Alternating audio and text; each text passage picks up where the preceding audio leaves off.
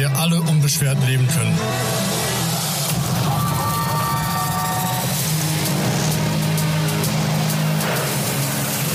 Gemeinsam schützen wir, was uns allen wichtig ist. Kommt euch das bekannt vor? Dieser Werbefilm läuft derzeit im Fernsehen oder auf YouTube. Zu sehen sind Soldatinnen, wie sie aus einem Helikopter springen und durch den Wald laufen. Das Gewehr im Anschlag bereit zu feuern. Eine Szene wie aus einem Kriegsfilm oder vielleicht auch aus den Nachrichten über die Ukraine. Der Clip ist ein Werbefilm für die Bundeswehr. Er ist umstritten, weil er so ganz anders ist als frühere Werbeclips. Noch vor einem Jahr ging es bei der Werbung für die Bundeswehr vor allem um Ausbildungschancen. Ich kann mich jedenfalls nicht erinnern, dass sich die Bundeswehr schon einmal so gefechtsbereit gezeigt hat. Eigentlich komisch, oder? Immerhin ist die Bundeswehr eine Armee. Natürlich müssen Soldatinnen auch kämpfen. Trotzdem fühlt es sich komisch an. Aber warum eigentlich? Und wie beeinflusst der Krieg in der Ukraine all das? Das möchte ich in dieser Folge der Fußnoten herausfinden. Dazu spreche ich mit einem Soldaten, einem Politiker und jemanden, der die Bundeswehr am liebsten abschaffen würde. Mein Name ist Kilian Schröder und ihr hört Fußnoten. Wie hältst du's mit der Bundeswehr? Fußnoten, der politische Nachrichtenpodcast von M945. Was diese Woche zu kurz kam. Marcel Bonat hat eigentlich kein Problem damit, öffentlich in Uniform aufzutreten. Der Oberstleutnant im Generalstab ist zweiter stellvertretender Vorsitzender des Deutschen Bundeswehrverbandes. Er vertritt also die Interessen von Soldatinnen gegenüber der Politik und, naja, der Öffentlichkeit. Vor allem aber ist er auf Social Media aktiv. Immer wieder postet er Fotos, wie er in Uniform eine Rede hält, Sport macht, mit Menschen spricht. Auf Instagram hat er über 24.000 FollowerInnen. In seiner Bio steht Hashtag Social Media Division. Mit Öffentlichkeit hat er also wirklich kein Problem. Trotzdem hat Marcel Bonert es schon oft erlebt, dass ihn viele nicht in Uniform sehen wollen. Ja, ich bin jemand, der relativ häufig in Uniform auch außerhalb des Kasernzauns unterwegs ist, das auch in den letzten Jahren war, weil als Staatsbürger in Uniform halte ich das auch für wichtig. Und mein Pendelweg, der ist hier und da auch etwas länger, sodass ich das Bahnfahren in Uniform auch gerne nutze. Und da war es schon mal so, dass mir, ne, weiß ich, jemand, jemand hatte mal am Bahnhof hinterher gerufen, ob wir jetzt alle rausgelassen wurden aus dem Zoo oder wo jetzt plötzlich die ganzen Soldaten herkamen. Oder als ich immer durch Berlin gerannt bin, rief mir dann jemand hinterher, Bundeswehr raus aus Afghanistan. Ja, was heißt angefeindet? Ne? Also es ist was, was einen dann schon äh, trifft oder erstmal überrascht es ist immer so ein sozusagen so ein, so ein, so ein gewisses, weiß ich nicht, bei einigen Menschen zumindest eine Indifferenz, manchmal sogar ein Un Unwohlsein, eine Skepsis generell gegenüber Uniform, äh, die Soldatinnen und Soldaten schon spüren. An sich ist das nichts Neues. Immer wieder erleben Soldatinnen in der Öffentlichkeit solche Situationen, die zeigen, wie verkrampft das Verhältnis von Militär und Zivilgesellschaft hier ist. Zwar finden laut einer Untersuchung des Zentrums für Militärgeschichte und Sozialwissenschaften der Bundeswehr viele, dass die Bundeswehr an sich wichtig für Deutschland ist, aber auch über die Hälfte, dass sie mit der Gesellschaft zu wenig in Kontakt ist. Zwar gibt es in der Bevölkerung grundsätzlich große Zustimmung zu den Aufgaben der Bundeswehr, also der Landesverteidigung, Hilfe bei Naturkatastrophen und so, allerdings haben sich vor zwei Jahren gerade einmal 16 Prozent der Befragten gut über die Auslandseinsätze der Bundeswehr informiert gefühlt. Und das spürt auch Marcel Bonert. Diese Auslandseinsätze waren im kollektiven Bewusstsein der deutschen Bevölkerung einfach nicht präsent. Ja, die Politik ist da ihrer Vermittlerrolle über Jahre nicht gerecht geworden. Und das, was Soldatinnen und Soldaten dort eigentlich gemacht haben, und das war in Afghanistan in der intensiven Phase tatsächlich das Kämpfen, äh, das ist einfach in den Köpfen der Bevölkerung hier kaum angekommen. Dazu kommt die Art und Weise, wie die Bundeswehr eingesetzt wird. Ein gutes Beispiel ist hier die Corona-Pandemie. Gerade im ersten Pandemiejahr hat die Bundeswehr bei der Kontaktnachverfolgung mitgeholfen. Soldatinnen in Uniform sind im Gesundheitsamt gesessen und haben den ganzen Tag telefoniert. Natürlich gehört diese Hilfe bei Katastrophen auch zu den Aufgaben der Armee, sagt auch Marcel Bonat. Aber am Ende ist es halt nicht der Job der Bundeswehr. Ein Beispiel, bei dem dieses schwierige Verhältnis wirklich greifbar geworden ist, ist der sogenannte große Zapfenstreich. Dabei sind im Oktober 2021 Soldatinnen mit Fackeln vor dem Reichstag aufmarschiert eigentlich eine alte militärische Tradition. Auf Twitter haben viele die Bilder aber als verstörend erlebt und Vergleiche mit Nazi-Aufmärschen gezogen. Marcel Bonat wehrt sich zwar gegen solche Vergleiche, aber er kann die Reaktion irgendwo auch verstehen. Also ich kann das nachvollziehen, wenn das sozusagen uneingeordnet einfach dann über die Bildschirme flackert. Glaube aber, dass das symptomatisch für das Gesamtverhältnis von Bundeswehr und Gesellschaft ist, wenn man eben sozusagen so ein bisschen unbehaglich irgendwie mit Uniform umgeht. Woher kommt dieses schwierige Verhältnis eigentlich? Warum tut sich Deutschland so schwer damit, die Bundeswehr als eine Armee zu sehen, die auch wirklich kämpft? Dafür müssen wir in die Vergangenheit schauen, kurz nach dem Zweiten Weltkrieg, als die Bundeswehr gegründet wurde. Melina Boyapulu blickt für uns zurück. Schneller wissen, was los ist. Politik in 100 Sekunden. Heute die Geschichte der Bundeswehr. Der Zweite Weltkrieg ist erst fünf Jahre her, als die US Army erneut in den Kampfeinsatz zieht. Auf der koreanischen Halbinsel eskaliert der Konflikt zwischen Nationalistinnen und Kommunistinnen bis zum Krieg.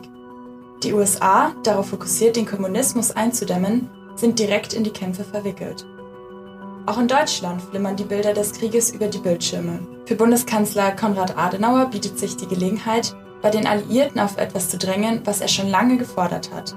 Er fürchtet, auch in Deutschland könnte die sozialistische Diktatur DDR den Westen überfallen, weshalb die Bundesrepublik eine Armee brauche. Im Oktober 1950 treffen sich deshalb ehemalige Wehrmachtsoffiziere, um darüber zu beraten, wie diese Armee aussehen könnte. Der Plan? Etwas komplett Neues, ohne Bezug zur Nazizeit. Die 500.000 Soldatinnen sollen Staatsbürgerinnen in Uniform sein. Es soll keinen unbedingten Gehorsam mehr geben. Die letzte Entscheidungsinstanz soll immer das Gewissen der Soldatinnen sein. Aber nicht alle sind begeistert. Vor allem die SPD ist dagegen, dass sich die Bundesrepublik wieder bewaffnet. Sie fürchtet, dass die deutsche Teilung unwiderruflich festgezurrt wird, wenn sich zwei deutsche Armeen gegenüberstehen. Das Wortgefecht im Deutschen Bundestag über die Wiederbewaffnung dauert über 20 Stunden. Und auch die Bevölkerung ist größtenteils gegen das Militär. Intellektuelle und Personen in der Öffentlichkeit sprechen sich gegen die neue Bundeswehr aus. Trotzdem setzt sich Adenauer durch. Am 5. Mai 1955 tritt die Bundesrepublik der NATO bei, allerdings noch ohne Soldatinnen. Erst ein halbes Jahr später bekommen die ersten 101 freiwilligen Soldatinnen ihre Erkennungsurkunden. Die Bundeswehr ist geboren. Die Bundeswehr hat also für Diskussionen gesorgt, schon bevor es sie überhaupt gegeben hat. Klar, eine Armee mit Soldatinnen aufzubauen, die bereits für das Naziregime gekämpft haben, ist mindestens fragwürdig. Bis heute hat sich diese Skepsis gehalten, sagt Marcel Bonat. Und an sich findet er das auch gut. Das ist ja auch aus guten Gründen so und es ist auch eine Errungenschaft, auf Militär und den Einsatz militärischer Gewalt erstmal etwas zurückhaltend zu blicken. Also nicht sofort auf jedes Problem sozusagen aggressiv reagieren zu müssen und das äußerste Mittel, das es Militär sein soll, dann jeweils zum Einsatz zu bringen. Dieses Unbehagen gegenüber Uniform und Militär hat also seine Vor- und Nachteile. Einerseits ist es gut, nicht zu begeistert zu sein, wenn es um mögliche Kampfeinsätze geht. Andererseits schließt es möglicherweise auch Soldatinnen aus, die ja laut Grundgedanke der Bundeswehr Teil der demokratischen Gesellschaft sein sollen, eben damit so etwas wie die Wehrmacht nicht mehr entsteht. Zurzeit ist das Verhältnis zwischen Bundeswehr und Gesellschaft wohl irgendwo dazwischen. Aber jetzt könnte sich das ändern. Und das liegt natürlich an einem ganz wichtigen Ereignis. Wir erleben eine Zeitenwende. Und das bedeutet, die Welt danach ist nicht mehr dieselbe wie die Welt davor. Der russische Angriffskrieg auf die Ukraine und die sogenannte Zeitenwende haben Militär und Verteidigung ganz neu auf die Agenda gesetzt. Das zeigt sich auch in den Zahlen. Fast 70 Prozent der Befragten unterstützen laut einer Umfrage des Zentrums für Militärgeschichte und Sozialwissenschaften der Bundeswehr die Aufrüstung der Armee. Knapp 50 Prozent sind dafür, die NATO-Ostflanke zu verstärken. Eine der größten Veränderungen zeigt sich aber wohl im Umgang der Politik mit der Bundeswehr. Das Sondervermögen von 100 Milliarden Euro, um die Armee auszurüsten, ist eine der größten Verteidigungsinvestitionen in Deutschland aller Zeiten. Aber obwohl der Bundestag mit großer Mehrheit dafür gestimmt hat, sind in der Bevölkerung nicht alle davon begeistert.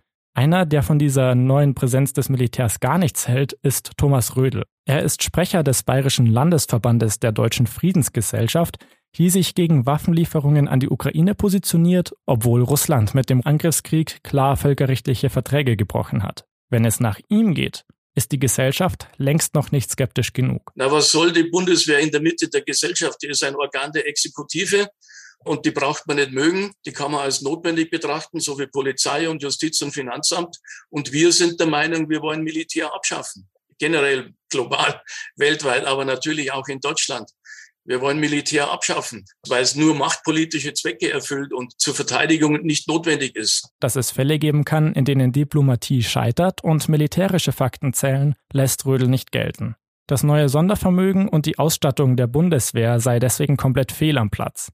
Rödel findet, dass die Bundesregierung für Militarismus steht und Deutschland als Teil der NATO eine Kriegspartei ist. Ein neuer Militarismus in Deutschland, so wie vor dem Ersten Weltkrieg, als sich die Menschen geradezu gefreut haben, in den Krieg zu ziehen, das ist das Schreckensszenario für viele sogenannte Pazifistinnen in Deutschland. Aber droht das wirklich? Schließlich haben wir ja gerade noch darüber gesprochen, wie skeptisch die Deutschen gegenüber der Bundeswehr sind.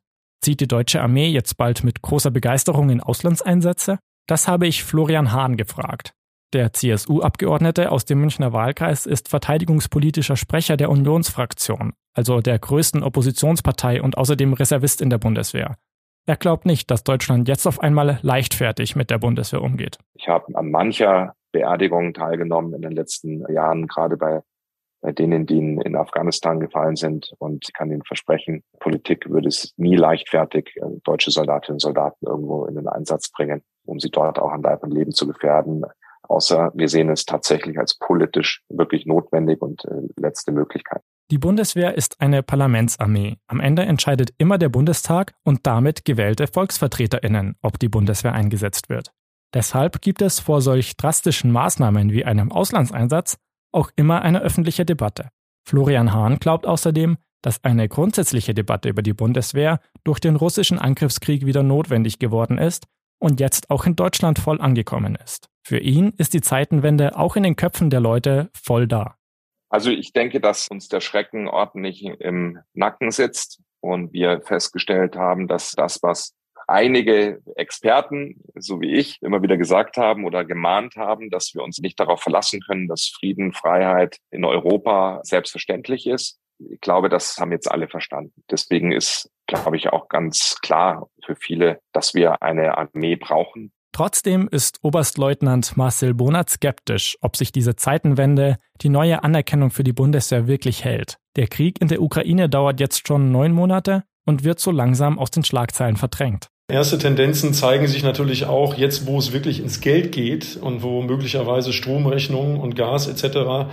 wirklich den Alltag der Menschen auch wirklich verändern da beobachten wir eine zunehmende Skepsis, sage ich mal. Auch ne, in bestimmten Teilen der Bevölkerung, wie gesagt, nur, aber auch eine zunehmende Skepsis, ob wir uns wirklich in dieser Form einbringen sollten. Und die Zustimmung zum Sondervermögen der Bundeswehr, die war sehr hoch seinerzeit, auch parteiübergreifend.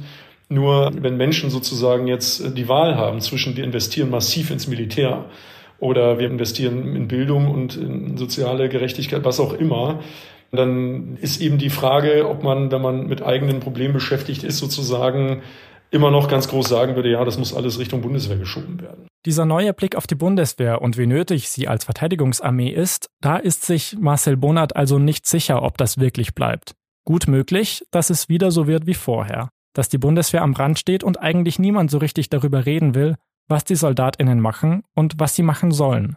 Aber was müsste passieren, damit die Bundeswehr in die Mitte der Gesellschaft rückt? Eine Möglichkeit wäre, die Wehrpflicht wieder einzusetzen. Dann würden wieder mehr Menschen die Bundeswehr von innen sehen und auch das Bild von Soldatinnen in der Öffentlichkeit wäre normaler. Trotzdem sind die meisten Politikerinnen und auch die Bundeswehr selbst dagegen. Der Aufwand wäre zu groß und eine moderne Armee brauche nicht unbedingt viele, sondern vor allem gut ausgebildete Soldatinnen. Marcel Bonat wünscht sich, dass die Bundeswehr stärker in der Öffentlichkeit präsent ist und auch mehr in die Diskussion mit den Menschen kommt.